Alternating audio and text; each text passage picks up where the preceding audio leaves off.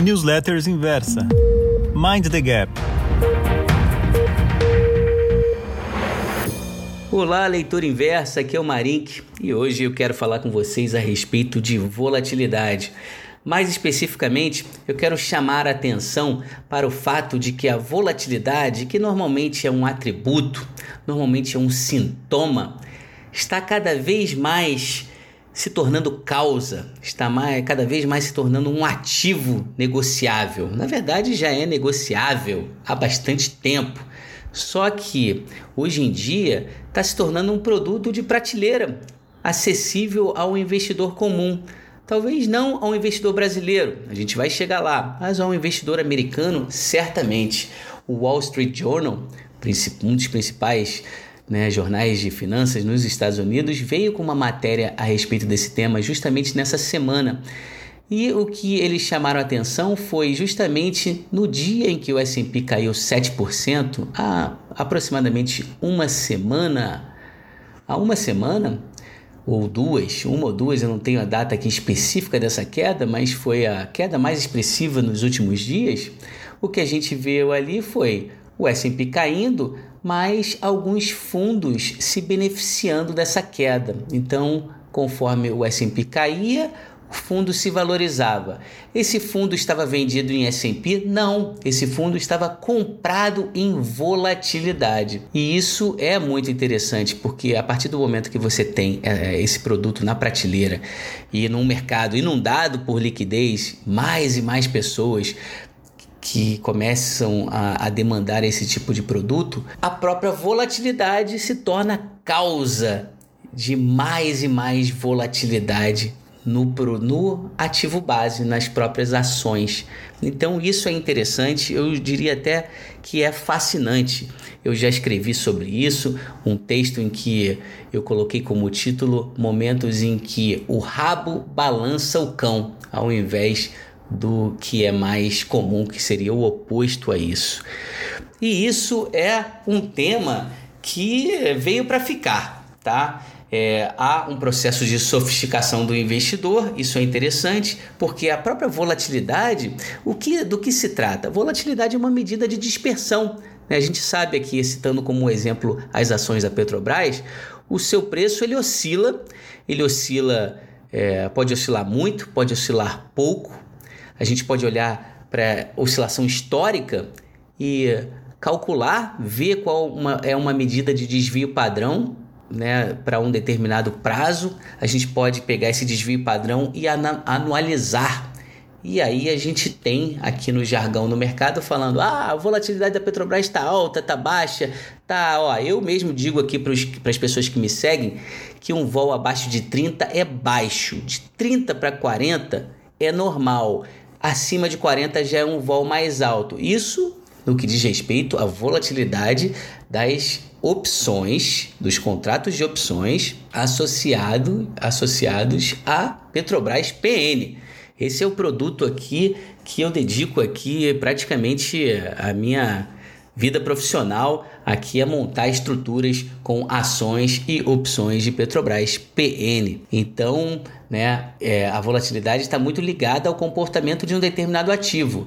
Já lá nos Estados Unidos, o índice S&P 500, que é o principal índice que todos os gestores monitoram, embora o Dow Jones seja mais pop aí da mídia, todo mundo que é gestor foca no S&P 500.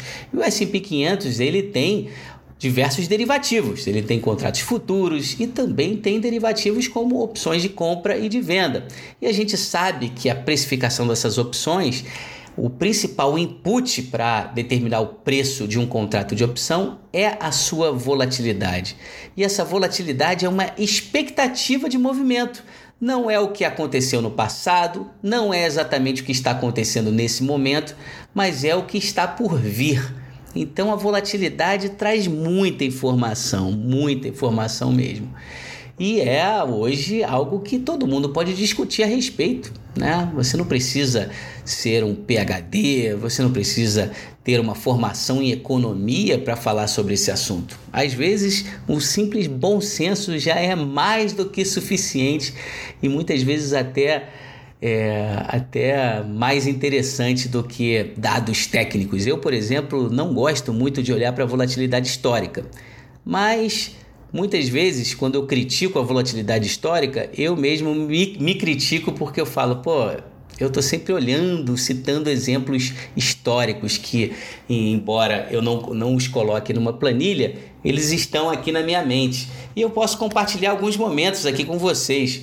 E um momento que é particularmente interessante no dia de hoje diz respeito ao ano de 2011, um ano né, em que no, durante o mês de agosto o, a classificação de risco dos Estados Unidos foi reduzida, foi rebaixada de AAA para AA.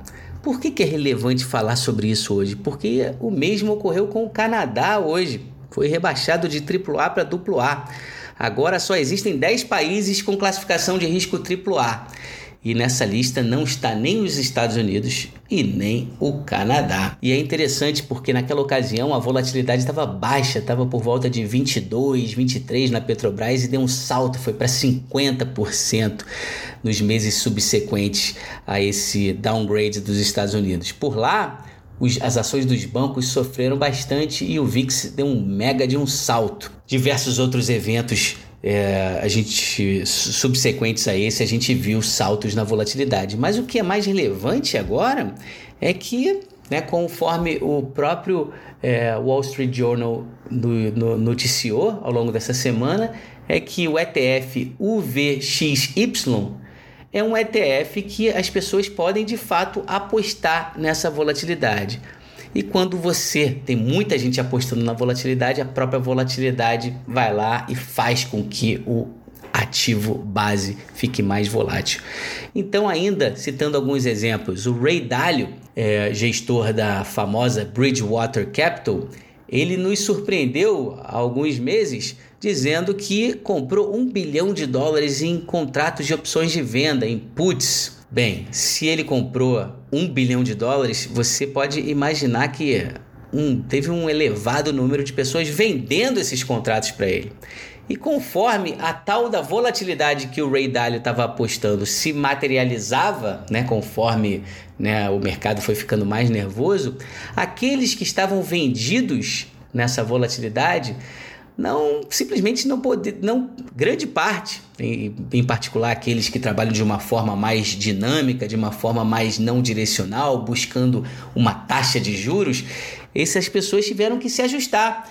Então, para finalizar aqui esse áudio, o que é interessante é que em situações em que há muita gente apostando na volatilidade, em momentos de queda, muita gente tem que vender mais para se adequar a nova realidade do mercado. Em momentos de alta, aqueles vendidos em volatilidade, eles têm que comprar mais para se adequar a essa nova realidade. Então, o resumo da ópera é o seguinte: a presença da volatilidade como um ativo é uma que intensifica os movimentos, faz com que os mercados simplesmente saiam de um estado de pouca volatilidade para um de muita volatilidade em uma questão de horas. Sim, é isso.